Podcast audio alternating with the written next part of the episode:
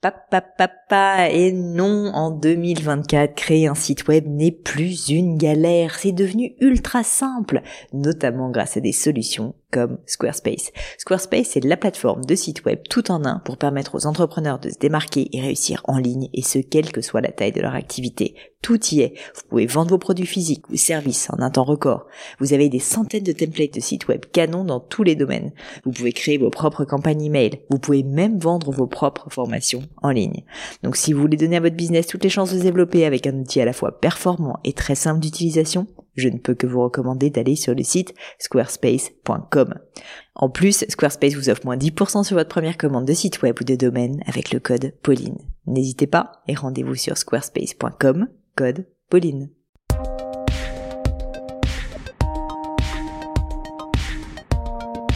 Hello, hello mes chers amis, j'espère que vous allez bien. Ici Pauline Legno et bienvenue dans un nouvel épisode du podcast. Alors, avant qu'on se lance dans l'épisode du jour, deux petites choses. Déjà, je ne peux pas m'empêcher de vous demander un service, c'est de mettre à ce podcast et à moi en somme une jolie note. Une note, un avis, un commentaire sur Apple Podcast. Vous êtes hyper nombreux à écouter le podcast et même si j'ai la chance d'avoir beaucoup de notes, c'est vrai que ça m'aide énormément à donner toujours plus de visibilité à mon travail, peut-être à faire connaître autour de vous justement euh, ce podcast. Donc voilà, si vous ne l'avez pas encore fait, franchement ça me ferait hyper plaisir, je vous en serais très très reconnaissante. En plus, j'adore, je dois vous dire, lire ces commentaires. Donc je vais pas en parler pendant des heures, mais sachez que vraiment euh, bah, ça me ferait super plaisir et, euh, et que j'adore lire les commentaires qu'on fait sur mon travail.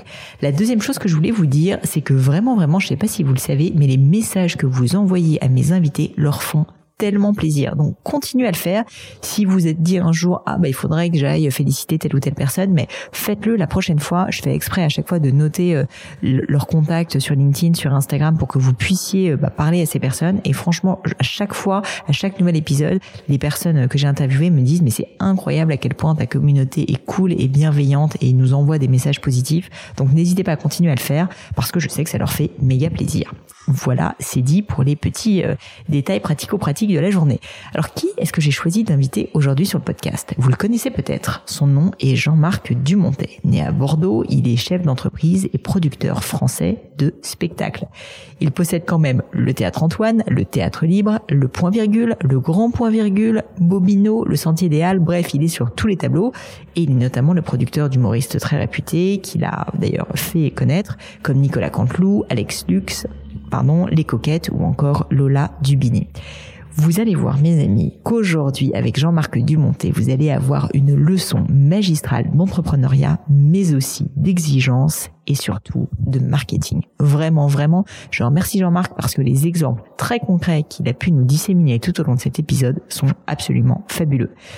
Donc je vous invite à écouter cet épisode jusqu'au bout parce qu'il va nous livrer, en fait, au fur et à mesure de l'épisode, vraiment les recettes qui ont fait son succès dans un secteur pourtant extrêmement compétitif où en plus il n'avait rien, on va dire, pour euh, comme avantage compétitif initial puisqu'il ne venait absolument pas de secteur et c'est d'ailleurs euh, par ce biais qu'on a commencé la conversation. Mais je ne vous en dis pas plus et laisse place à ma conversation avec Jean-Marc Dumontet.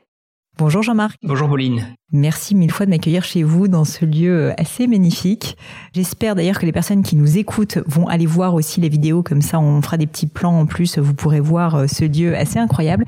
Jean-Marc, j'ai euh, pas mal potassé votre parcours qui est très dense parce que j'ai plein de questions pour vous. Et alors je suis tombée sur une citation de vous où vous disiez... On se méfier déjà. Oui, bah, c'est pour ça que je, vais déjà vous demander si c'est une vraie citation de vous ou pas. On se méfie. Et il me semble que vous disiez venir d'une famille où vous étiez programmé pour être notaire. Ah oui, ça j'ai pu dire ça, parce que c'est la réalité. Alors justement, pourtant, le destin en aura décidé tout à fait autrement. J'ai essayé de bousculer un peu le destin. Parce qu'on peut tous bousculer le destin. Bah je pense que c'est un message qui va plaire à, à mon audience. Est-ce que vous pourriez me parler justement de votre enfance et surtout pourquoi est-ce que vous étiez programmé pour, euh, pour être notaire et qu'est-ce qui a fait que vous avez bousculé autant aussi loin, de manière aussi lointaine le destin? Euh, mon père était notaire, mes deux grands-pères étaient notaires, mon oncle était notaire, ma tante était notaire, et je vous passe les grands-oncles. euh, donc depuis euh, depuis toujours, j'ai toujours pensé que je reprendrais euh, l'étude de mon père, et c'était pas, ça aurait pas été un mauvais choix. Et donc j'ai commencé même à faire euh, une maîtrise de droit. J'ai eu ma maîtrise de droit et puis oui, j'ai fait. Vous avez commencé quand même le processus. J'ai fait une maîtrise de droit, j'ai fait Sciences Po en même temps. Et après la maîtrise de droit, il y avait un cycle de trois ans, l'école de notariat. Et j'ai fait la première année. Et c'est là où ça s'est vu euh, que je travaillais pas assez, parce que miraculeusement j'ai eu les écrits après la maîtrise de, de droit de cette première année de, de notariat, parce qu'avec un code civil, si vous êtes à peu près malin, on y arrive. Et puis à l'oral, je suis tombé sur le droit rural. Et là, le droit rural, vous savez ou vous savez pas. Et donc clairement, je ne savais pas. Donc ça a signé un peu la fin de, des espoirs familiaux afin que j'embrasse cette carrière de notaire. Euh, c'était une époque où je faisais aussi beaucoup de journalisme. Donc euh, au fond, c'est ça qui euh, qui m'avait dérangé. C'est pour ça que je me suis pas engouffré dans, dans le notariat. C'est que pendant mes études, j'avais la chance déjà de faire un double cursus droit et Sciences Po, et en plus je faisais beaucoup de journalisme. Donc je papillonnais beaucoup. Et cette curiosité intellectuelle que suscite et provoque et nourrit le journalisme, j'avais peu plus de mal à la rassasier en ne faisant plus que du droit et plus que pourquoi pas du droit rural. Donc euh, c'est pour ça que je n'ai pas relevé le défi, que j'ai abandonné et que je suis parti vers d'autres horizons. Comment est-ce que vous avez décidé de partir vers d'autres horizons? Donc, vous vous orientez tout de suite vers le journalisme? Non, le, journalisme, c'est parce que j'adore la politique. Euh, et donc, je me rends compte quand j'ai 20 ans qu'il y a un journal qui s'appelle Quotidien de Paris, fondé par Philippe Tesson, qui était un grand journal national, mais à la fois un petit journal, euh, n'avaient pas de correspondant en Aquitaine. Et je leur propose de devenir leur correspondant pendant que je fais mes études. Et je me trouve à faire 15 papiers par mois, ce qui est énorme, euh, sur tous les sujets dire que ça va d'un procès, j'ai suivi euh, une chronique judiciaire, un procès d'assises pendant une semaine et c'était passionnant, aux Girondins de Bordeaux, qui à l'époque avec leur président, qui était un tonitruant, euh, Claude Bèze, défrayait la chronique, à suivre Mitterrand qui se déplaçait, euh, le président donc en exercice à Latché, où il avait une, une résidence secondaire, à embrasser beaucoup de politique parce que j'adorais la politique. Et donc euh, je démarre comme ça à faire beaucoup de journalisme. Je me rends compte que ça se passe très bien pour moi mais j'ai pas forcément le talent justement d'un Dominique Jamais d'un Philippe Tesson. Je parle pour les deux figures tutélaires du quotidien de Paris. Et donc je ne sais pas à ce moment-là si je vais poursuivre dans cette voie mais en tout cas le journalisme c'est quelque chose d'extraordinaire ça vous permet en permanence d'être éveillé d'être curieux de toucher à des horizons de rencontrer des gens d'imaginer des univers qui jusqu'à présent vous étiez totalement étranger. Et ça, au fond, euh, je vais pas poursuivre dans le journalisme, mais je vais veiller dans ma vie, mais sans m'en rendre compte et sans le théoriser, sans l'intellectualiser et sans en faire la démonstration. Mais je, je vais, euh, préalable et théorique, je vais me rendre compte que ce que j'aime dans ma vie, c'est des aventures c'est des aventures et c'est d'aller sur plein de chemins qui sont pas vos chemins. Mais quand j'ai été suivre les Girondins de Bordeaux, je peux vous assurer que c'était pas mon chemin. Quand j'ai été immergé pendant une semaine euh, au sein d'un procès, c'était le procès Cardon qui avait euh, tué les époux euh, Aran et le brigadier Auchard euh, en 86 à, à, à Bordeaux. Eh ben, je peux vous, vous assurer que c'est des expériences extraordinaires et je pensais pas vivre. Et comme on a une vie qu'elle est assez courte, qu'on a une date de péremption qu'on ne connaît pas, mais quand même qu'on a une date de péremption, autant faire en sorte de s'amuser. Et toutes mes entreprises et toutes mes aventures entrepreneuriales, au fond, ce sera pour découvrir, m'amuser et relever des défis. Petit, alors ce message est tellement inspirant que j'en suis bouche bée, vous voyez. Mais ma première question, celle qui me saute à l'esprit, c'est est-ce que vous avez déjà eu peur, que ce soit dans ce cadre-là ou que ce soit dans un cadre plus tard, de vous lancer dans une nouvelle aventure, une nouvelle aventure complètement inconnue? Est-ce que vous avez de temps en temps quand même ce sentiment de peur qui fait que vous doutez, ou est-ce qu'à l'inverse, vous êtes tellement attiré par la nouveauté, par l'aventure, par la curiosité que la peur, en fait, finalement, vous la mettez de côté euh, Non, c'est pas la, c'est pas la peur que je ressens. Euh, je pense que quand vous êtes en face d'une problématique, quand vous êtes au pied du mur, vous avez qu'une seule chose à faire, vous avez qu'un seul droit, c'est de réussir. Et qu'un seul devoir, c'est de réussir. Et donc à partir de là, faut vous donner les moyens. Et j'ai eu peur une fois. C'était en 97. Euh, c'était, euh, j'ai démarré avec des agences de communication et je ne sais pas pourquoi, j'avais créé, là aussi je ne sais pas pourquoi, euh, une société de livraison de pizza à domicile à Bordeaux. Ne me demandez pas pourquoi. Si, parce que ça m'amusait. Et, euh, et j'ai racheté un restaurant très cher, j'avais pas l'argent, au tribunal de commerce à Bordeaux, un très très bel emplacement. C'était en face d'un cinéma et on allait y dîner avec ma femme. Et on trouvait cet endroit assez euh, en décrépitude. Et on s'était dit tiens ce serait amusant un jour de, de le reprendre. C'est pas du tout ma sphère c'est pas voilà ça ne représente pas aucun intérêt à titre personnel. Et ce restaurant ferme il est en dépôt de bilan et je fais une offre 2 millions de francs. Et c'était euh, j'obtiens la réponse le 21 février c'était un vendredi 97 et c'est moi qui l'ai. J'ai pas l'argent. J'ai absolument pas le savoir-faire et là, effectivement, le temps d'une après-midi, là, j'ai dégluti et, et là, c'était compliqué. Le temps du week-end, le temps du week-end, je me suis dit, mais tu es fou. Et puis à partir du lundi, ben fallait le réussir l'histoire. Donc fallait aller trouver le concours bancaire. Je les avais pas les 2 millions de francs. Fallait trouver le concours bancaire. Donc fallait être suffisamment malin pour aller les séduire. Et puis fallait se mettre en branle et fallait tout inventer parce que c'est pas du tout ma formation évidemment. C'est pas mon goût de diriger un restaurant. C'était une aventure que j'avais imaginée. C'était quelque chose de lourd. Et j'avais qu'un, mais vraiment j'avais qu'un seul droit, c'était de le réussir. J'avais pas d'autre choix possible. Donc à partir de là, ben, je me suis euh, vraiment, je me suis engouffré et, et on a réussi. Qu'est-ce qui vous pousse à créer autant? Parce que justement, c'est une question que, que je voulais aborder avec vous. Euh, à la fois, vous êtes dans le domaine culturel, mais en fait, au final, vous êtes un entrepreneur quand même. Et, et, donc, je suis assez fascinée par le fait que vous arrivez déjà à mêler ces deux univers, mais surtout avec un volume qui est absolument colossal. C'est-à-dire que souvent les entrepreneurs créent une, deux, trois entreprises dans votre vie. Vous, je sais pas à la combien vous en êtes, mais si on compte en plus les, les achats de théâtre, euh, les remises en état justement, les reprises d'entreprise, enfin je veux dire, c'est, euh, je sais même pas si vous avez le compte vous-même en tête, mais c'est absolument colossal. Et donc une question au final, c'est qu'est-ce qui vous pousse à autant en permanence aller vous challenger, sortir de votre zone de confort et créer quelque chose de nouveau? Parce que vous pourriez vous arrêter, vous pourriez vous dire c'est bon, c'est assez. Mais je m'ennuierais terriblement. Euh, d'abord je m'ennuierai, et ensuite moi je suis très insatisfait par mon parcours. Je, on peut toujours faire mieux et plus. Euh, et moi je trouve que je suis très au ralenti. Donc euh, je devrais en faire beaucoup plus. Euh, donc à partir de là, si vous voulez, j'ai j'ai un impératif personnel pour essayer d'être en paix avec moi-même, euh, qui m'oblige à avancer. Et en plus, toutes les aventures que je mène, c'est c'est tout à fait génial de partir de rien, de partir de rien, de rêver, et quelques mois plus tard, ça existe. Un jour, mes enfants, euh, ils étaient petits, ils aimaient Scooby-Doo. Et je me suis dit, tiens, je vais faire Scooby-Doo euh, en spectacle. C'est un gros spectacle. Et euh, j'ai mis des années à obtenir les droits. Et, ensuite, on s'est mis au travail. C'était très compliqué. On n'y arrivait pas. J'ai, je me suis séparé toute mon équipe artistique. J'avais loué l'Olympia à 35 dates au mois de novembre. Je me suis séparé toute l'équipe artistique fin juillet. J'avais rien. Et là, à nouveau, je me suis obligé à plonger. Et euh, ça a été des, des, sueurs froides. Et, et j'ai réussi, j'ai fait un spectacle qui était magnifique. On a fait deux fois 35 dates à l'Olympia deux années de suite. Ensuite, on a joué pareil, euh, très longue période aux Folies Bergères. C'est juste extraordinaire quand vous partez de rien.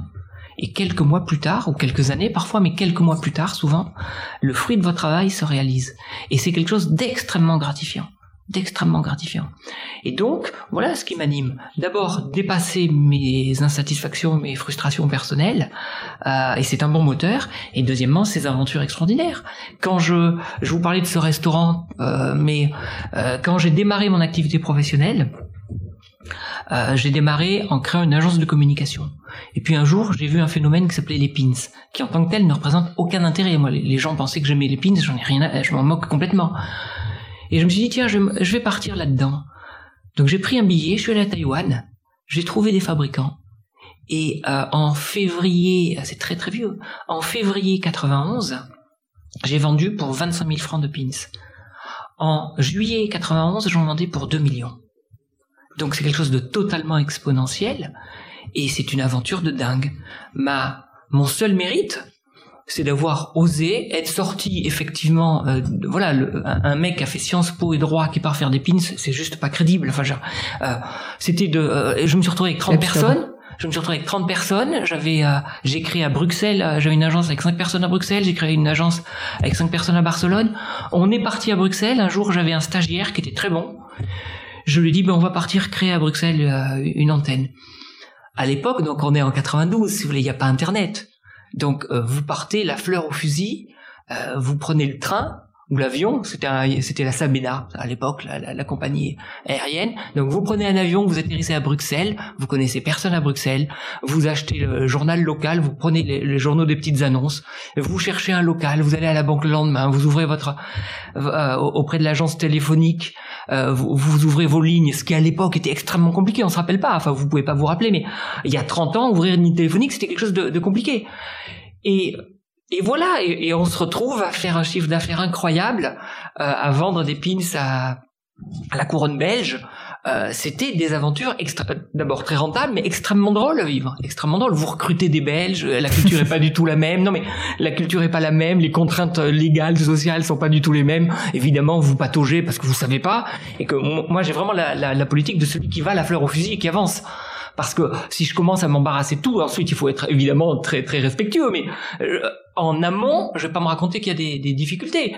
Euh, hier, on avait un Hier au, au, théâtre libre, on, on, avait une énorme gestion de, d'une opération euh, commerciale qu'on avait menée, et mes équipes me disent ça va être compliqué. Je leur dis non non c'est pas compliqué. On a un objectif. Donc le l'objectif c'est ça qui prime. Ensuite on trouvera toujours les moyens. On n'a pas le choix quoi. On n'a pas le choix. Et donc on a réussi notre opération sur, notre spectacle parce que j'ai dit on n'a pas le choix, on va trouver les moyens. On va trouver les moyens humains de gérer euh, cette opération commerciale qui avait remporté un franc succès. C'était très compliqué à gérer. On a trouvé. Le but c'était que ça marche. Voilà. Et moi je suis au fond euh, formaté sur le résultat tout le temps et c'est ça qui permet d'avancer. Vous avez déjà renoncé, Jean-Marc, à quelque chose? Euh, professionnellement, j'entends. J'ai j'ai j'ai peu renoncé. Il y a, y a des choses qui ne se sont pas produites comme je le souhaitais, mais non, j'ai peu renoncé. J'ai, j'ai peu renoncé, et, euh, et je, pense surtout qu'il ne faut pas renoncer. Enfin, faut, faut jamais renoncer. C'est vous qui êtes petit, c'est pas vos rêves. Donc, euh, il faut, euh, voilà, à, à moi d'essayer d'être un peu plus grand pour avoir des rêves un peu plus grands. Mais euh, non, je, je n'ai pas renoncé. La raison pour laquelle je vous posais cette question, c'est parce que finalement, entre persévérance et entêtement, il n'y a qu'un pas. Et une question qu'on me pose moi souvent en tant qu'entrepreneur, c'est à quel moment est-ce qu'il faut pivoter, à quel moment est-ce qu'il faut changer de voie, parce qu'en fait, juste, ça n'est pas la bonne opportunité. J'ai le sentiment que vous, vous avez le flair, le fameux flair de l'entrepreneur qui fait que vous sentez bah, cette opportunité des pins ou d'autres. Mais c'est vrai que c'est difficile. Qu'est-ce qu'on pourrait répondre à cette question? À quel moment est-ce qu'on sait que oui, il faut continuer, il faut persévérer et ne pas passer à autre chose parce qu'en fait, c'est finalement nager euh, dans le mauvais sens? Je crois que j'ai pas un trop mauvais jugement. Le flair, je sais pas ce que c'est, mais je pense que j'ai pas un trop mauvais jugement et que je sais prendre vite les décisions. Ensuite, je suis extrêmement entêté et extrêmement persévérant. Euh, mais je sais prendre, je crois, enfin, je, je, je crois que j'y vois à peu près clair, enfin que j'y vois tout le temps clair. Voilà, j'essaye ça, j'essaye. Ça veut pas dire je suis pas parfait, j'ai des, j'ai des échecs, mais je pense qu'il faut avoir cette lucidité. Mais je suis très très entêté. Voilà, je suis très entêté. C'est-à-dire que quand on a démarré avec euh, Cantlou, c'était impossible de réussir. C'était impossible de réussir parce qu'à l'époque, il y avait déjà quelqu'un qui s'appelait Laurent Gérard qui occupait toutes les, tout l'espace. Mmh. Et Laurent Gérard était quelqu'un de, de grande qualité, incontesté, qui était chez Michel Drucker dans son émission quotidienne qui s'appelait euh, Studio Gabriel tous les jours. Et vous savez, c'était c'était l'époque où il y avait Céline Dion et on pensait que personne personne une grande voix ne pouvait pas exister à côté de Céline Dion. Ben au fond, on pensait que pour un imitateur, il pouvait pas y en avoir un deuxième. Et moi, je partageais pas ça. Je partageais pas ça. Et on a démarré avec Nicolas et ça a été extrêmement difficile. Il a fallu qu'on soit très tenace, très laborieux. Et euh, et je pense que j'ai eu le mon flair, ça a été d'être d'une exigence colossale avec Nicolas c'est-à-dire de nous interdire toute vulgarité, d'aller là où Gérard n'allait pas, donc d'aller embrasser des voix qu'il n'embrassait pas, et d'être extrêmement vigilant sur les textes. Et donc d'avoir une équipe d'auteurs aux côtés de Nicolas, parce que Nicolas, quand je l'ai rencontré en 97, je disais à Nicolas, tu m'envoies tous les jours un texte. C'était des fax à l'époque, et tous les jours il m'envoyait un texte. Et tous les 15 jours je montais, parce que j'étais à Bordeaux, je montais, donc c'est un truc très provincial, c'est-à-dire qu'on monte, je venais à Paris, et, et il me faisait ces nouvelles voix. Donc on était dans une logique de travail, dans un dans un milieu où beaucoup de gens travaillent, mais la logique du travail et du travail aussi rationnel, aussi je vais dire quasi militaire, est pas assez implantée. Et moi j'étais dans cette logique. Et on a commencé à réfléchir à un spectacle. J'ai fait travailler des auteurs que je pilotais. Et quand Nicolas commençait à répéter, je me rappelle très bien un jour, il me dit, ah ben ça y est, là, là on est bon. Et j'étais, mais catastrophé. Et je dis à Nicolas, mais là on a 8 sur 10, Nicolas, c'est pas mal. Mais si on n'a pas 12 sur 10, on peut pas réussir. Voilà. Et donc, j'ai ce jugement-là. Et c'est parce qu'on a eu cette exigence que, que Nicolas évidemment relayé, mais euh, je la portais aussi à côté de lui. C'est parce qu'on a eu cette exigence qu'on a créé ce truc invraisemblable, qui est un autre imitateur aux côtés de, du number one qui était indétrônable et qu'on arrive à faire jeu égal. Euh, il faut prendre les bonnes décisions, c'est très important, mais il faut être très entêté, très persévérant. J'ai racheté que des théâtres qui étaient en dépôt de bilan. Voilà. J'ai racheté un théâtre, le, dernier que j'ai racheté, le Grand Théâtre, qui est le théâtre comédien, que j'ai rebaptisé Théâtre Libre, justement. Ça, ça fait partie des bonnes décisions. Et, et, et dont j'ai évidemment initié tout de suite une, une programmation à la hauteur. Et ce qui était un théâtre un peu maudit est devenu aujourd'hui un théâtre. Alors, la période aujourd'hui évidemment un peu particulière, mais jusqu'à ce qu'on ferme tous et qu'on sorte un peu de notre parenthèse, ce qui est le cas aujourd'hui, euh, j'ai fait renaître ce théâtre en deux trois ans de façon assez incroyable. Mais c'est du jugement, c'est du travail et c'est de l'exigence. Et, et, ça, c'est des mots clés euh, pour réussir parce que personne ne nous attend. Personne ne nous attend. Et que ce soit Cantelou ou le théâtre libre ou euh, une agence de com, il faut faire son trou et ça veut dire il faut être meilleur que les autres. Voilà. Et personne ne nous attend. On doit faire sa place. Personne ne va nous aider. Donc on doit redoubler d'efforts. C'est intéressant parce que je pense qu'il y a une image d'épinal comme quoi dans le secteur culturel, artistique, il y a du talent et puis il y a aussi un talent justement d'identifier, d'avoir ce flair. C'est pour ça que j'ai utilisé ce mot. Et vous m'avez euh, justement euh, un peu recadré en me disant non non, c'est c'est pas du flair, c'est du jugement. Et ça, je trouve ça très intéressant parce que je pense que ça s'applique aussi dans d'autres domaines. Euh, finalement, la capacité à avoir du jugement sur des opportunités et sur de l'exigence. J'aimerais rentrer un tout petit peu plus dans le détail parce que je trouve ça vraiment passionnant. Qu'est-ce qui fait, premièrement, que vous avez réussi à acquérir ce jugement? Est-ce que c'est quelque chose qui se travaille? Est-ce que c'est quelque chose d'inné? Et d'autre part, est-ce que vous auriez des exemples concrets de moments où vous avez exercé ce jugement pour qu'on comprenne euh, justement la, finesse, je pense, euh, que ça nécessite? C'est très compliqué parce que c'est en, permanence que le, jugement, vous devez, euh, vous devez l'opérer. on va reprendre un domaine artistique. Alex Lutz a eu un premier spectacle qui est génial. Et c'est toujours difficile pour un artiste de passer au deuxième spectacle. Et on avait réservé 14 Olympias. C'était le 3 février 2018, sa première. Et on avait ce qu'on appelle du rodage. J'aime pas ce terme, mais un spectacle, il a besoin de mûrir, donc il faut bien le jouer. Donc on appelle ça du rodage. C'est un très mauvais terme parce que ça laisserait à penser que le spectacle n'est pas abouti. Non, un spectacle, tous les jours il mûrit, tous les jours il progresse, tous les jours il avance.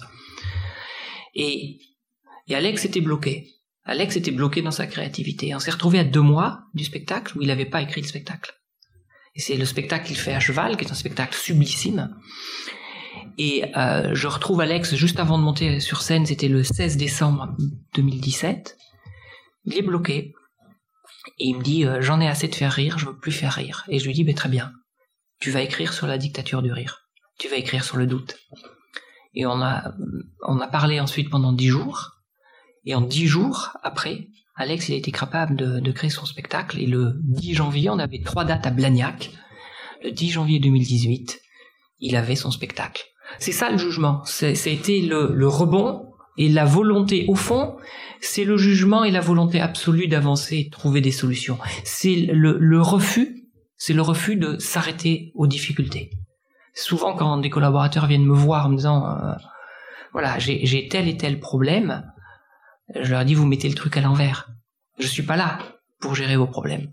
Apportez-moi des solutions qui sont peut-être hasardeuses, qui sont peut-être difficiles, qui sont peut-être compliquées, qui sont peut-être euh, utopiques, mais c'est comme ça qu'on doit raisonner. Et c'est tout le temps le souci de trouver des solutions. C'est ça le jugement. Et, ça, je pense que je l'ai. Quand j'achète un théâtre qui est en dépôt de bilan, il faut que je trouve les solutions pour le réinventer. Il faut que je trouve des solutions pour le réinventer. Voilà. Ça passe par un changement de nom, ça passe par des programmations différentes, ça passe. Il faut trouver les solutions. Il faut trouver les solutions.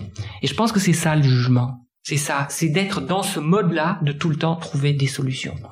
Et, et si vous mettez dans ce mode, vous pouvez réussir. Ça veut pas dire que vous réussissez tout le temps, mais vous êtes beaucoup plus en capacité de réussir. J'entends aussi toujours un mot en filigrane, c'est l'exigence.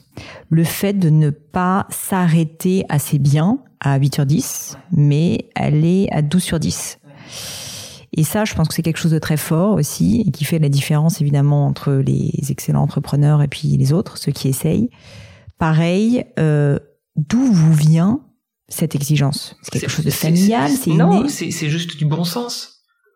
Mais c'est dur, c'est fatigant. C'est très fatigant. C'est très fatigant d'être exigeant tout le temps. Je suis en train de me dire, parce que je, je passe mon temps à être en rogne, euh, donc je passe mon temps à me dire, il faut que j'apprenne à gérer mes frustrations.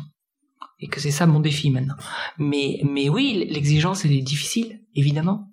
Elle est, euh, parce qu'elle remet tout en cause. Et je, je faisais des réunions là il y a, il y a deux heures avec mes équipes euh, pour, pour voir un, certain nombre de spectacles.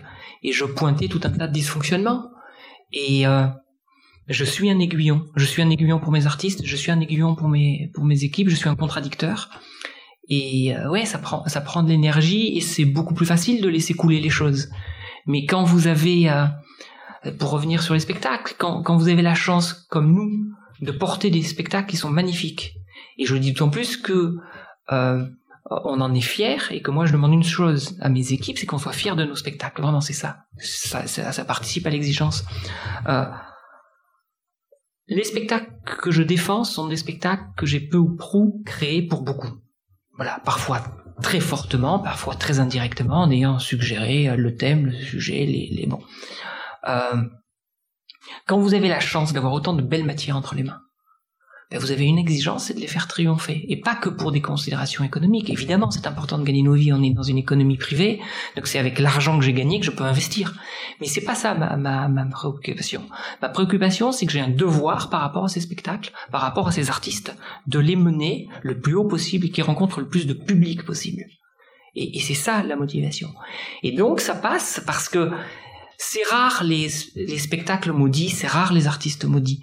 Euh, donc si vous avez l'exigence d'abord pour avoir le spectacle à la hauteur, et ensuite si vous donnez les moyens de les commercialiser, de les marketer, pour que ces spectacles aient le plus de retentissement possible, si vous avez cette double exigence, vous réussissez dans notre métier vous réussissez. Donc cette exigence, elle est naturelle. À partir du moment où vous êtes embarqué dans une aventure humaine, si vous n'êtes pas exigeant, elle échoue. Un sportif, s'il n'est pas exigeant, il échoue. Donc un entrepreneur, il n'a pas d'autre solution. J'ai que ça. Donc c'est aller en permanence au-delà de son précaré, au-delà de sa petite case, pour essayer de dépasser tout ça et réussir. Mais c'est naturel, enfin c'est pas, c'est du B à bas l'exigence.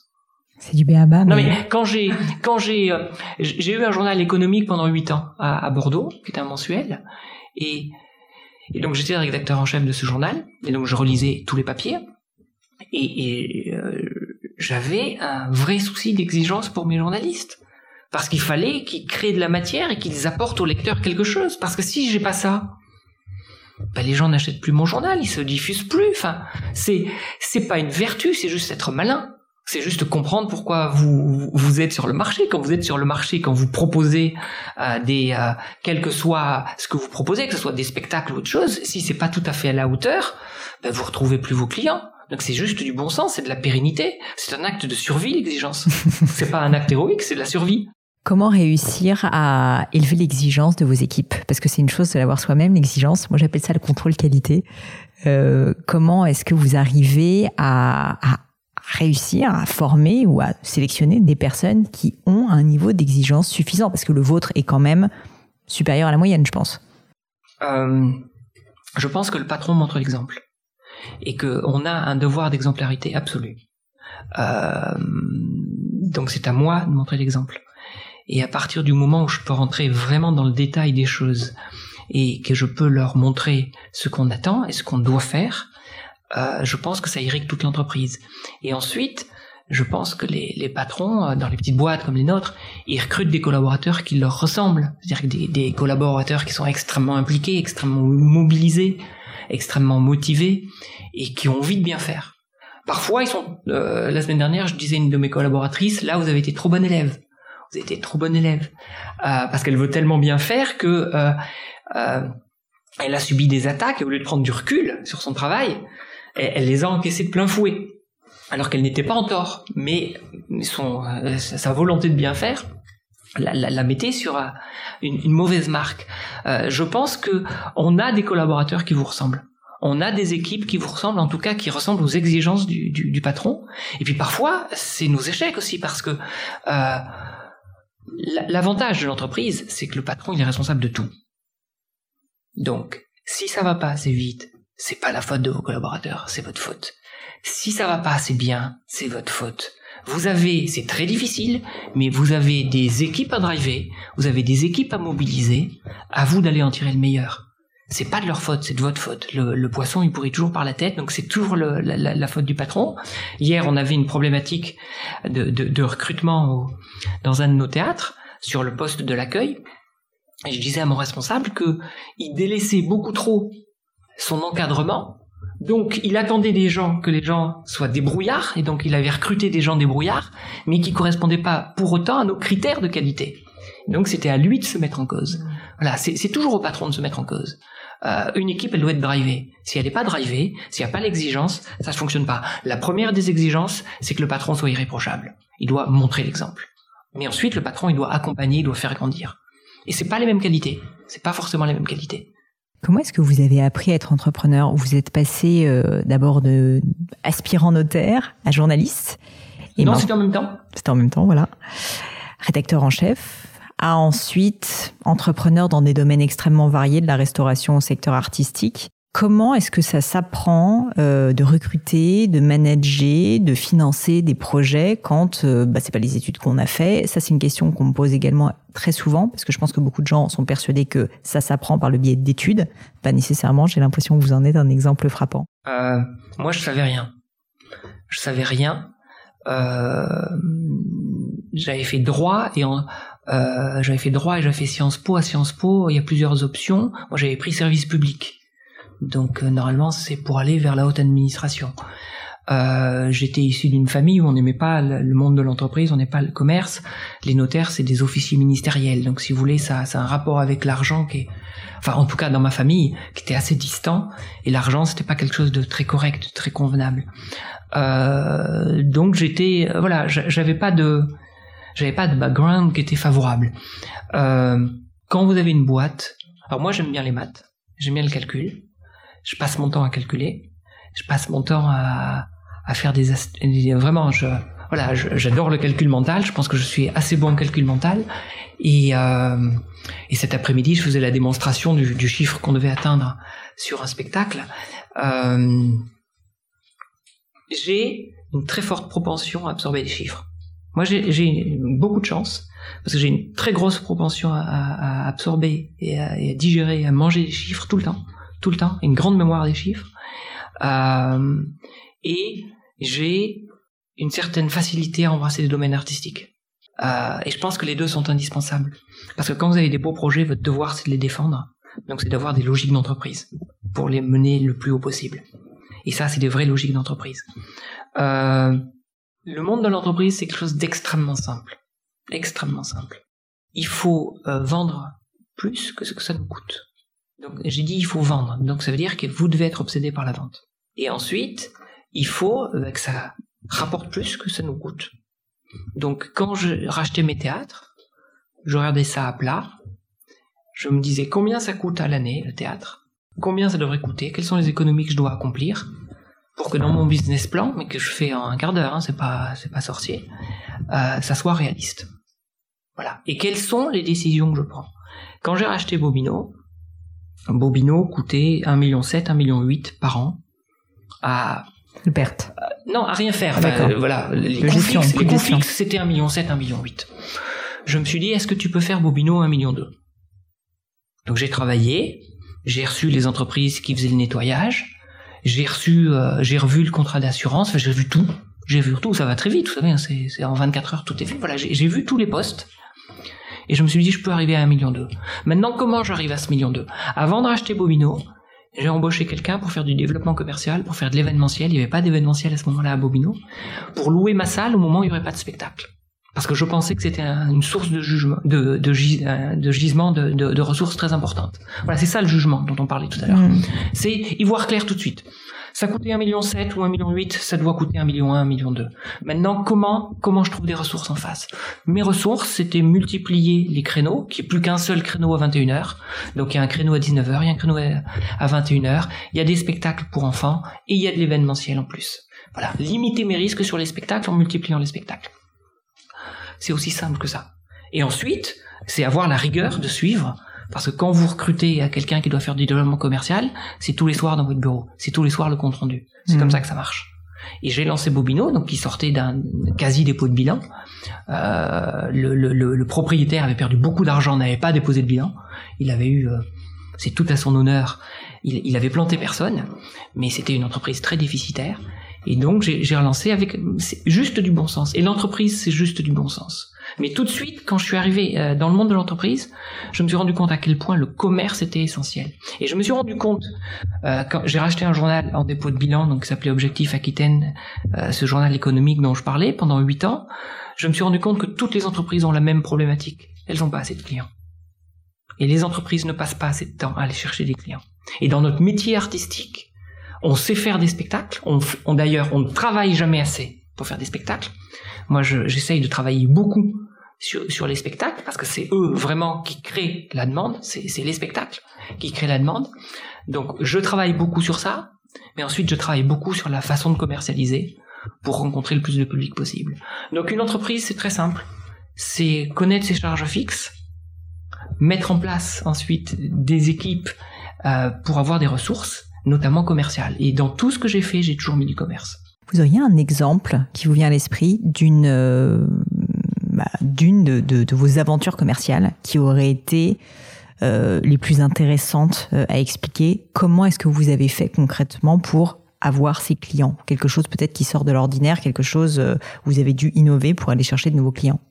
Innover, non, mais ma première grande expérience, au fond, on va repartir sur la, l'histoire des, des pins, ma première grande expérience commerciale, c'est que on sent qu'il y a un mouvement euh, et je me mets à recruter 10 ou 15 commerciaux. J'ai jamais encadré de commerciaux. Et je leur dis, vous avez un seul impératif, c'est passer 80 appels par jour. À l'époque, il n'y a pas Internet, hein, on est en 91, 92, mmh. donc c'est les pages jaunes. C'est les pages jaunes parce qu'on allait chercher les entreprises. Et j'ai une, et au fur et à mesure, on affecte. Donc, euh, bah, X va prendre Poitou-Charentes, X va prendre euh, euh la euh, la Meurthe-et-Moselle, enfin j'en sais rien. Et, et j'ai une jeune femme, j'ai une jeune femme, on lui confie le Haut-Rhin où il y avait les outils Wolf, et au bout d'une semaine, elle signe pour 250 000 pins. et je voulais juste te demander un truc, on l'a formé un peu? C'est juste passer 80 appels par jour. Parce qu'à ce moment-là, on savait qu'il y avait une belle demande, que vous sollicitiez les gens, vous aviez évidemment derrière le service créatif pour leur proposer des modèles, et vous aviez la, capacité de fabriquer, ça tombait assez facilement. Il fallait juste embrayer, et mon travail, c'était de les former, de les recruter, de mettre un cahier des charges, de le suivre tout le jour. Voilà, et savoir pourquoi ça avait cranté ou pas cranté. Euh, il n'y a rien d'innovant dans le commerce. Et tout est innovant. Euh, quand on a fait Cantou, au tout début, euh, c'est intéressant d'avoir des expériences culturelles où il y a du commerce. Ma difficulté, euh, quand on a fait notre première scène en 2001, c'était pas de trouver des payants, c'était de trouver des invités. Parce que quand vous rentrez dans une salle, si la salle elle est vide, hmm. ça ne marche pas. Or le public n'est pas curieux. Le public, c'est normal, euh, aucun public, mais c'est pas le public, c'est le consommateur n'est pas curieux. un acte d'achat est un acte de confiance. Hmm. Quand vous ne connaissez pas un produit, vous vous faites rassurer. Soit parce que c'est une marque que vous connaissez, donc vous allez y aller, soit parce que c'est un ami qui vous le conseille, soit parce que vous avez entendu. Mais quand le produit est pas connu, c'est très compliqué de vendre. Là, on avait affaire à, quelqu'un, des imitateurs, personne ne connaissait, et on faisait un spectacle. Donc ça valait 8 payants par soir. Parce que quand vous êtes dans le milieu du spectacle, vous lancez un spectacle avec des moyens ridicules. Vous mettez 10, 20, 30, je parle pour des petits spectacles, 10, 20, 30 000 euros aujourd'hui par exemple de pub sur un petit spectacle. C'est rien par rapport à, n'importe quel euh, produit qui se lance euh, grand public, parce que nous on est un produit grand public. Le, un spectacle, ça touche tout le public, donc c'est, c'est grand public avec des moyens ridicules. Bon. Donc Nicolas, il n'y avait pas de payant. Or si les gens rentrent S'il y en a 15 ou 20 qui ont fait l'acte héroïque d'acheter des places, ils rentrent, la salle est vide, ils se disent c'est un four. L'artiste, il n'arrive pas à remonter ça. Mm. Donc il fallait que je trouve des des des, euh, des, des invités. Comment je fais pour trouver des invités à l'époque? C'est toujours ma fameuse obligation de résultat. Et, c'est là où il y a le jugement, si vous voulez, plus que là, plus que le flair. Je me dis, ben on va prendre euh, son téléphone et on va appeler autour. Puis on va leur dire que c'est pas du tout Cantelou, ils n'ont rien à foutre du, de Cantelou. On va leur dire que c'est le théâtre Trévise, on joue au Trévise, qui lance une opération pour inviter les riverains, pour faire connaissance, pour s'inscrire dans le quartier. Et donc euh, on, les invite. Parce qu'on se dit, euh, je me dis, si les gens viennent euh, de la rue d'à côté, ils viendront facilement. Le spectacle était à 22h15 en plus. Ils viendront facilement. Et donc, on les fait venir comme ça. Et puis au bout d'un moment, bah, le cercle s'élargit de plus en plus. Donc les gens ils viennent de moins en moins. Donc au bout d'un moment, je me dis, tiens, il y avait un journal qui s'appelait Paris Boom Boom à l'époque. Un journal d'annonces gratuites. Et donc je faisais des annonces dedans en disant c'est un test produit. Comme on, teste des crèmes, je sais pas quoi. Et les, on proposait à des gens de participer. Donc ils nous appelaient. On leur disait, ben c'est pour tester un spectacle. Ah bon, très bien. Donc vous allez venir au spectacle, ensuite vous allez nous dire ce que vous en pensez. Très bien. On vous invite, voilà. Et voilà, c'est des astuces c'est des astuces et c'est comme ça. Une leçon magistrale de marketing surtout. Ouais, et, c'est comme ça, si vous voulez, que j'ai fait venir des gens au spectacle, que derrière ces gens-là, on les rappelait, ils avaient beaucoup aimé le spectacle, on faisait nos premiers fichiers. Hmm. Et ces gens-là, ils revenaient derrière. Et ces gens-là, derrière, je leur ai vendu des places. Et on téléphonait aux gens derrière. On a fait trois mois au théâtre Trévise. Et ensuite, on est parti au 20e théâtre en, en juin 2002. Euh, et toutes mes premières dates, pendant deux ou trois semaines, il y avait 60 à 80 personnes qui étaient déjà venues, qu'on avait rappelé, et tous ceux qu'on identifiait comme les fans de Cantelou, c'était un fichier à part, on les rappelait, on leur vendait des places. Et on leur vendait des places, mais dans l'immédiat, c'était il y a 20 ans, hein, donc c'est euh, un, moment donné où les gens sur du paiement en ligne, etc., sont un peu réticents. Mm. Et mes équipes, ils avaient l'objectif et l'impératif de prendre la carte de crédit des gens, mais on faisait pas de, la vente à la, on escroquait personne. Mais à partir du moment où ils nous disaient très bien, on vient le 22 juin, très bien, on réserve tout de suite. Je prends votre carte de crédit. Euh, et les gens nous donnaient leur numéro de carte de crédit et on débitait et comme ça on était sûr qu'ils venaient. Voilà, c'est euh, j'avais l'obligation de résultat. Je voulais que ça marche pour Nicolas. Il fallait qu'on se fraye notre chemin fallait qu'on se fraye notre chemin, il fallait qu'on soit le plus exposé possible. Et c'est parce qu'on a été le plus exposé possible, c'est parce que on a créé une dynamique autour du spectacle de Nicolas. Euh, évidemment, parce que le spectacle était là et parce que Nicolas avait un grand talent. Mais c'est parce qu'on avait tout ça, et parce qu'on avait cette obstination, et on n'avait pas d'autre choix que de réussir, qu'on a pu réussir. Qu'est-ce qui a fait que vous êtes intéressé autant au monde de la culture et, et, euh, et le monde artistique? Bah parce que j'ai découvert pendant que je faisais du journalisme en 86 une troupe qui s'appelait la Compagnie Roger Louret en Lot-et-Garonne dans un petit bled de 900 habitants qui s'appelle Montclar. C'est une troupe dont est issu Muriel Robin, Pierre Palmade, Elie Semouni est euh, Roger il a mis en scène aussi euh, Guy Bedos, enfin bon. Et j'assistais à leur spectacle qui était assez géniaux et ils faisaient une nuit du théâtre que j'ai couverte pour le quotidien de Paris en 89 où pendant une nuit il faisait 100 spectacles différents dans la nuit sur 15 endroits et c'était magnifique et génial. C'était très très enthousiasmant. Et euh, en 91, en 91, ils, m'ont appelé pour me dire tiens il y a un spectacle, il faudrait que tu viennes. Ces dernières euh, dates là cette semaine, j'y suis allé, j'ai vu ce spectacle, je l'ai trouvé génial. Et je leur ai dit, écoutez, je sais pas comment je peux vous aider, mais je veux vraiment, voilà, je veux vraiment faire quelque chose. Et on a, j'ai loué un théâtre à Bordeaux. Je n'ai jamais fait ça. Hein. J'ai loué un théâtre pendant quatre semaines euh, de 200 places, le théâtre Trianon. Mmh. Et, et, on a joué la Java des mémoires. J'ai produit ça. Je savais rien faire. Hein. On, on, a produit ça. J'ai eu juste une bonne idée parce que j'étais déjà obsédé par les clients. C'est que je notais toutes les coordonnées des gens et j'ai fait mon fichier. Et donc ça a très bien marché. Mais ensuite, on a prolongé de deux semaines grâce aux gens qui étaient déjà venus, qu'on a relancé. Et puis, on a, on est parti à Paris pendant neuf mois. Alors j'avais un tiers de ce spectacle. On est parti pendant neuf mois au théâtre de la Renaissance à Paris. Ça a jamais marché. Et derrière, euh, Roger Louret, il annonçait un autre spectacle s'appelait Twist, et qui a été les années Twist derrière. Grâce à ce fichier de spectateurs que j'avais fait, parce que euh, quand même quand vous jouez six semaines euh, sold out à, 200 personnes, ben ça fait du monde, hein, c'est euh, ça fait 10 000 personnes.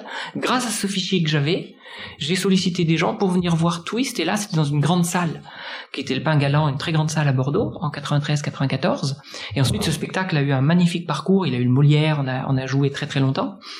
Euh, et j'ai vibré avec ce spectacle, j'ai vu la création de ces spectacles, euh, j'ai vu ce qui était qu'une idée de venir un spectacle, j'ai vu l'aventure extraordinaire mmh. que c'était. Et, et, au fond, ça, ça comble chez moi euh, l'aspect très entrepreneurial euh, et, et l'aventure incroyable que ça représente. Euh, euh et, et aujourd'hui, il n'y a rien de mieux pour moi que d'imaginer avec Christiana Reali euh, un spectacle autour de Simone Veil et, et, voir ce spectacle créé grâce à quelqu'un qui travaille avec moi qui s'appelle euh, Antoine Maury, mais vraiment un spectacle sur lequel j'ai été très impliqué et de voir que tout le monde est bouleversé aujourd'hui par ce spectacle, et vous pouvez pas savoir la, la hmm. satisfaction et la gratification que c'est. Donc quand vous avez la chance de, de toucher ça, ben, vous avez évidemment envie de, de, de, de, poursuivre le plus longtemps possible. Et puis quand vous avez eu la chance aussi de racheter un lieu comme le Point Virgule que j'ai racheté au tribunal de commerce et de démarrer avec Alex Lutz c'est le premier spectacle que j'ai produit en janvier 2007 avec Alex. Et euh, Alex, dont je, il, m'a montré son spectacle en septembre 2006. Je lui ai dit que je n'aimais pas et pourquoi. Voilà. Et il s'est dit tiens, ce type est intéressant, il me dira toujours la vérité. Il a donc décidé de s'embarquer avec moi. Et, et euh, on a grandi ensemble et c'est une aventure géniale. Et, et très longtemps, on a été dans le travail. Et euh, enfin, au bout de cinq ans, c'était en février 2012, j'ai dit, euh, euh, on, a joué au Félibergère, quatre dates, et j'ai dit à Alex, on va réussir. Ah, je suis toujours très modeste par rapport à ça parce qu'on ne sait pas et c'est complètement enfin un producteur qui dit à son artiste on va réussir c'est complètement débile. Euh, c'est chimérique et c'est mensonger et ça peut créer des désillusions. Mais on a beaucoup travaillé on a beaucoup progressé. Lui c'est un immense artiste et voilà, quand vous avez ces aventures-là et quand vous avez cette vibration-là, parce que mais qu'est-ce que c'est joyeux, qu'est-ce que c'est enthousiasmant quand vous avez une salle qui vibre, une, salle qui est heureuse, une salle qui est épanouie, enfin quel, moment de grâce absolue. Donc c'est euh, c'est un secteur qui m'a tendu les bras, j'allais dire naturellement, au travers de toutes les vibrations que j'ai ressenties et, de toute la j'aime pas ce terme de passion, mais vraiment ça m'anime. C'est c'est c'est tellement de griserie personnelle. Mm. Voilà, quand vous avez une salle debout, vous êtes tellement payé. Vous êtes tellement payé. Vous, vous êtes tellement légitimement fier. C'est de vous à vous. Hein. Il y a personne qui le sait, mais vous êtes tellement légitime fier, légitimement fier de, de tout ce parcours. Euh, quand on a créé un spectacle autour du thème du pardon, un magnifique spectacle avec Thierry Lhermitte, les, les fleurs de soleil, voilà, ça naît d'une idée, ça naît d'un échange avec Thierry. Euh, on y travaille énormément, on a plein de difficultés, on les dépasse, on les surmonte, et tout à coup les gens sont bouleversés, mais quelle chance quoi Quelle chance, c'est normal que je persévère. Il y a un mot qui me vient à l'esprit, enfin plutôt deux, c'est l'honnêteté intellectuelle. Et pourtant, je pense que dans votre position, c'est pas tous les jours facile, parce que quand on est face à des jeunes qui se lancent, on peut leur dire, il faut que tu revoies ta copie. Mais quand on est face à des personnes qui ont déjà réussi, alors même si vous êtes maintenant leur ami, j'imagine, continuer à leur dire des choses difficiles, ça doit pas être simple. Et je voulais savoir, parce que j'ai l'impression que vous continuez à avoir cette honnêteté intellectuelle, euh, si vous auriez des conseils à nous donner justement pour ne pas céder à la tentation de dire non mais ça va aller, je te, je te laisse, ou résister à quelqu'un qui bah, finalement peut être un peu impressionnant et à qui on n'a pas envie de dire des choses difficiles? Je pense que euh, il y a des questions de d'expérience. Euh, moi, j'ai toujours été un contradicteur et ça qui m'intéresse. Parce que je pense que c'est comme cela qu'on progresse tous, quel que soit le métier. Euh, et en particulier dans le monde artistique. Et c'est très très dur d'être sur scène. C'est très très dur d'être sur scène. C'est très très dur de jouer sa peau tous les jours. Parce que vous êtes seul. Et un soir, vous pouvez voir la grâce, le lendemain moins. Euh, et vous avez besoin, et, vous ne savez pas, et vous ne savez pas, et vous êtes incapable. Les artistes sont rarement capables de se juger. Pour une raison simple, ils sont pas dans la salle. Donc ils peuvent avoir une perception complètement fausse des choses. Donc, euh, dans notre métier, on a un rôle essentiel à jouer. Essentiel. Si vous voulez bien faire votre métier, vous n'avez qu'un devoir, c'est le faire Hmm. et le dire et d'avoir cette honnêteté intellectuelle. Ensuite, ça peut être en plus votre marque de fabrique. Je discutais hier avec un metteur en scène avec qui je travaille, mais qui sur un autre projet m'a- m'avait demandé euh, de, de, de venir, et donc j'ai été sévère avec son spectacle. Mais je pense que vous êtes sévère avec les gens que vous aimez. Vous êtes sévère avec les gens qui ne vous indiffèrent pas. Vous êtes sévère avec les gens parce que vous avez envie qu'ils progressent ou que leur projet s'accomplisse. Si, si vous vous en moquez des gens, Hmm. vous leur dites rien. Moi, il m'arrive à certains parce que j'ai pas d'enjeu, j'ai pas d'affect, parce que j'ai pas de, enfin pour plein de raisons.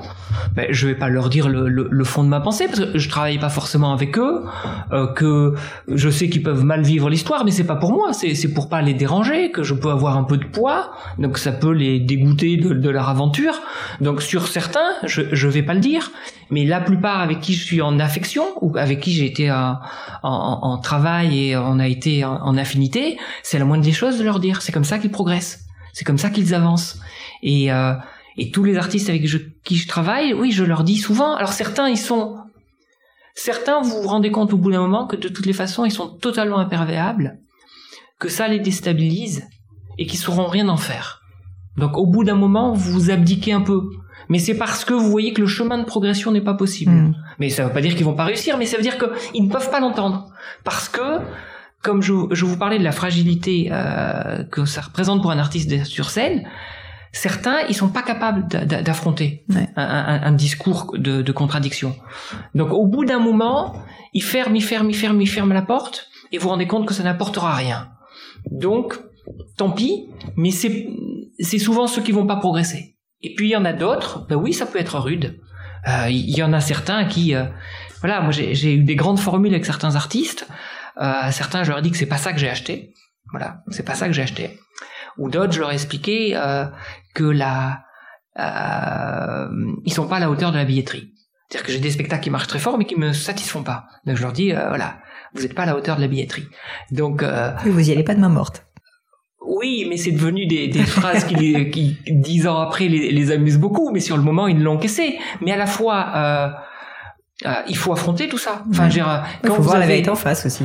Oui, il faut voir la vérité en face. Moi, moi, je suis, moi, je suis leur allié. Je suis leur allié. Hmm. Je suis leur allié. Quand, quand je, euh, je travaille avec un groupe qui s'appelle Les Coquettes, euh, ben, la première fois où je les ai vus, j'ai été très critique.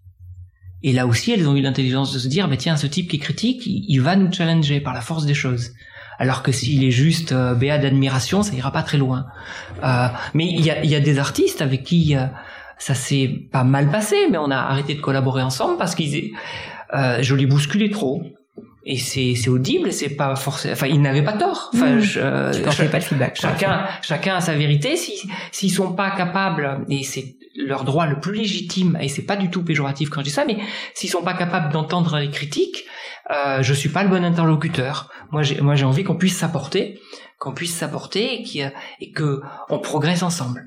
Est-ce que vous avez déjà été face à des artistes qui étaient euh, en perte de confiance en eux et donc qui avaient besoin, au-delà de la critique, qui est constructive, aussi d'être euh, non pas valorisés, mais en tout cas de, de retrouver voilà euh, une confiance euh, pour Mais on a tout le temps ça.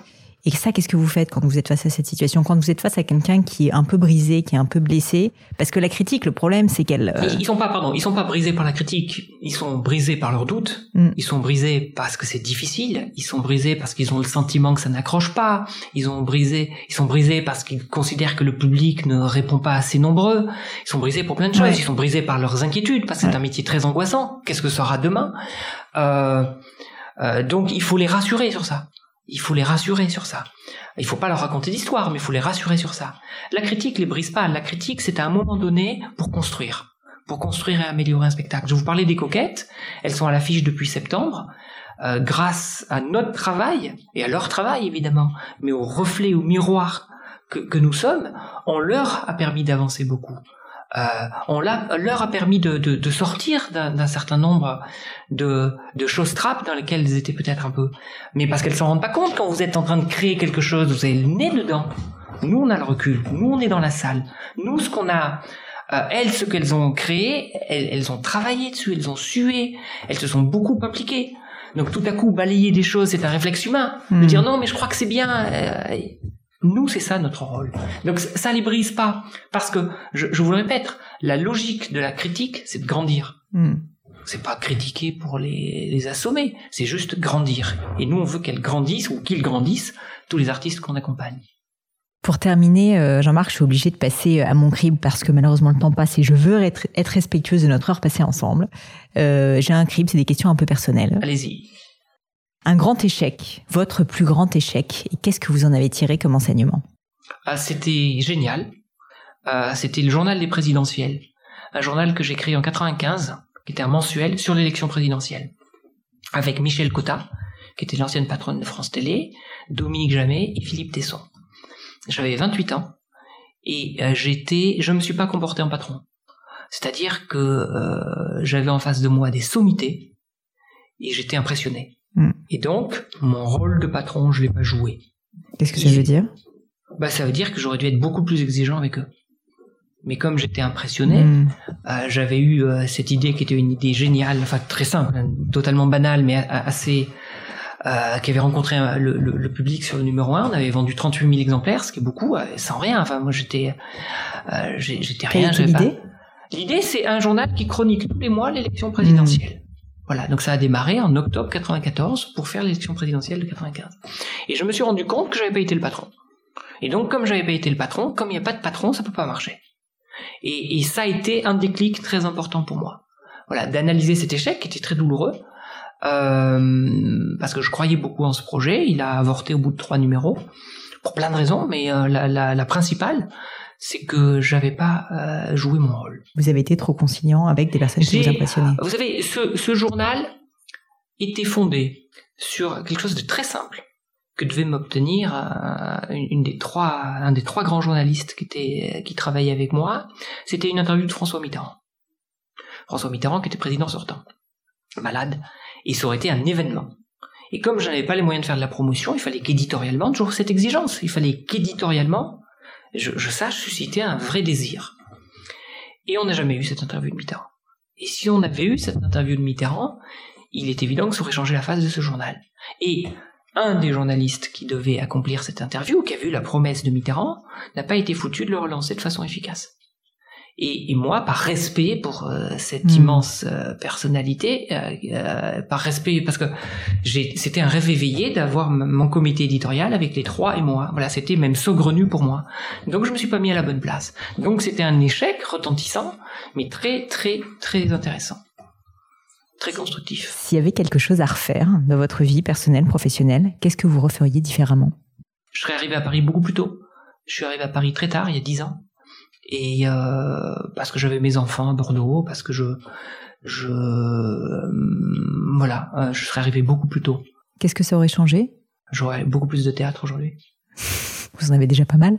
On a les théâtres sont euh, l'objectif d'avoir plusieurs théâtres, c'est pas les empiler, c'est que c'est des terrains de jeu extraordinaires. C'est que quand vous avez des théâtres, vous êtes obligé d'avoir des projets. Hmm. Et ça, c'est génial. Voilà. Et quand vous avez le théâtre, c'est un élément déclencheur très très fort pour avoir des projets. Donc euh, voilà, j'aurais dû venir beaucoup plus tôt à Paris.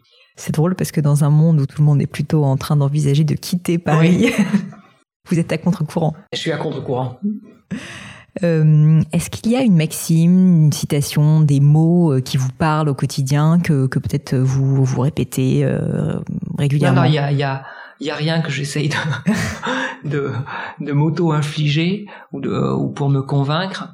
Euh, Il y, a, il y a juste euh, que le monde est génial, notre époque est extraordinaire. On a une chance insensée d'être né dans ce pays. Mm. On a une chance insensée d'être né dans ce pays. Et je suis très très en colère aujourd'hui euh, contre euh, contre Zemmour et tous ses affidés et, et tous ces jeunes blancs issus des quartiers bourgeois qui sont nés avec une cuillère d'argent dans la bouche et qui se rendent pas compte à quel point ce sont des privilégiés et à quel point c'est dur pour des petits gamins de banlieue, pour des jeunes migrants. Et que ces petits blancs là qui sont nés euh, avec une cuillère dans la bouche et qui habitent les beaux quartiers et qui ont des discours épouvantables sur l'autre, ils se rendent pas compte juste que c'est des archi privilégiés. Et qu'on est archi privilégié d'être né dans ce grand pays, un pays riche, un pays démocratique et un pays heureux qu'est la France. Donc ça, c'est pour des considérations d'ordre politique et pour des considérations d'ordre personnel, c'est que on peut tous se faire une place. Personne ne nous attend. Et, et, euh, et la vie, elle recommence tous les jours. Tous les jours. Il n'y a rien de figé. Il n'y a rien de figé tous les jours. C'est pas après le confinement qu'il faut s'inventer. On peut se réinventer tous les jours. La vie, elle recommence tous les jours. Il n'y a aucune fatalité. On joue sur scène tous les jours. On joue sur scène tous les jours et tous les jours on crée de nouvelles choses. J'allais vous demander justement, c'est une de mes questions, euh, est-ce que vous avez une croyance qui est controversée, c'est-à-dire euh, bah voilà une, euh, conviction politique ou pas d'ailleurs, qui n'est pas unanimement partagée? Déjà le fait de dire qu'on vit dans une époque formidable et géniale, ça c'est assez controversé, je pense. C'est c'est terrible parce que c'est c'est pas controversé, mais ça paraît saugrenu. Ouais ça paraît saugrenu. C'est-à-dire que on est dans le fantasme d'une époque qui n'a jamais existé et qui est mieux, alors que c'est juste extraordinaire. Voilà, on, vit une époque extraordinaire, une époque d'émancipation hallucinante. En 50 ans, les sociétés se sont ouvertes de façon incroyable, mais incroyable. Le nombre de gens qui font des études, l'espérance de vie, l'accès aux soins, l'égalité homme-femme, enfin tout ça, c'est des progrès mais prodigieux.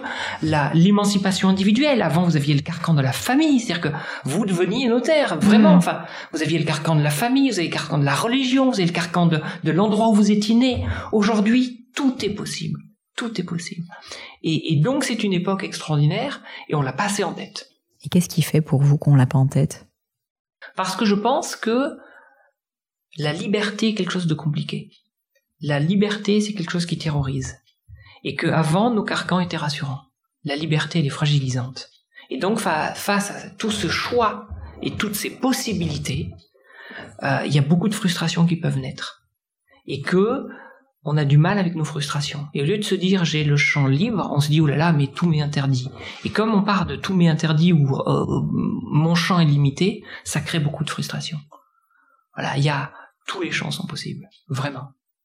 Une dernière question qui me tient à cœur et vu l'état de votre bureau, je pense que je vais avoir une bonne réponse. C'est au sujet de livres qui vous ont particulièrement marqué. Moi, je suis littéraire d'origine, euh, enfin d'origine, je ne sais pas, mais en tout cas de formation et de cœur. Et donc j'ai une question pour vous. Quel est le livre? Quels sont les quelques livres qui vous ont particulièrement marqué, qui ont peut-être même changé votre vie? Changer ma vie, pas forcément. Moi, je lis beaucoup de, de, de livres économiques euh, ou de sociologie ou de euh, en particulier qui vous a Il y a un livre que j'ai adoré qui s'appelle euh, c'est technique hein, qui s'appelle Le droit sans l'État de Laurent Cohen-Tanguy sur la formation du droit en France et aux États-Unis. Voilà. À savoir qu'en France tout vient par le haut, mm. c'est le pouvoir législatif qui crée le droit et aux États-Unis, ça naît de la jurisprudence, ça naît des citoyens. Ça veut dire que c'est deux démarches, une démarche d'en haut, une démarche d'en bas. Et moi, je crois à la société foisonnante. Je crois très très fortement à l'individu. Moi, l'ingéniosité humaine est quelque chose qui me sidère. Quand, quand vous parlez avec les gens qui sont en train d'embrasser aujourd'hui les programmes spatiaux, quand vous parlez avec des gens qui créent des start-up pour envoyer là des, navires spatiaux euh, sur la Lune, qui sera la base arrière pour aller sur Mars, et que leur horizon c'est 24-25 pour s'arrimer à la Lune et mettre en place leur camp de base, euh, vous vous dites que c'est enfin à nouveau c'est une époque euh, tout à fait extraordinaire avec des, des, champs de possibles incroyables. Et ça c'est la force des individus. Et euh, l'individu a des ressources hallucinantes. Et donc ce, voilà ce, ce livre le, le, le, droit sans l'état de dans Laurent Cohen Tanugui m'a marqué pour ça. Parce que il met l'individu au centre. Mm. et je crois vraiment je crois vraiment à ça. Un autre livre peut-être dans un domaine plus artistique ou littéraire? Dans un domaine plus artistique ou plus littéraire. Non, moi je suis beaucoup sur les livres, beaucoup sur les livres. Avec Thierry Lhermitte, Thierry Lhermitte par exemple, il, m'achète des livres de probabilité. Ah, voilà. Donc euh... vous partagez l'amour des maths. Non, enfin moi moi je suis pas maths, j'aime ça, mais je suis je suis pas je suis pas un je, je, je, suis pas un matheux, mais dans les grands livres qui m'ont marqué, je pourrais vous citer euh, dans la collection bouquins, il y a deux tomes, ça fait 2000 pages, mais c'est passionnant sur l'histoire de la guerre d'Algérie l'histoire de la guerre d'Algérie, où vous vous dites à, chaque page, mais c'est totalement dingue. Qu'on ait pu tirer un trait sur ce pays. Non pas que ce pays soit devenu indépendant, ce qui était une évidence. Il fallait fallait que ce soit De Gaulle. C'était c'est Aron qui, raconte ça. Euh, il fallait que ce soit De Gaulle pour euh, mener euh, mener cet acte héroïque d'abandon. donc c'était évident que l'indépendance s'imposait. Mais c'est terrible que 60 ans après, nos deux pays se regardent en chien de faïence. Et, c'est une formidable épopée sur la, guerre d'Algérie. J'ai lu ça il y a 20 ans aussi, mais qui m'a beaucoup marqué. Alors moi, j'ai été beaucoup marqué par ce type de livre ce type de livre. Ensuite, voilà, euh, en termes de, de littérature, euh, euh, j'ai beaucoup aimé Fanté. Enfin, il y a, plein, plein, plein, plein de... Mais les livres qui me marquent, c'est davantage des livres d'histoire, des livres de, sociologie, de...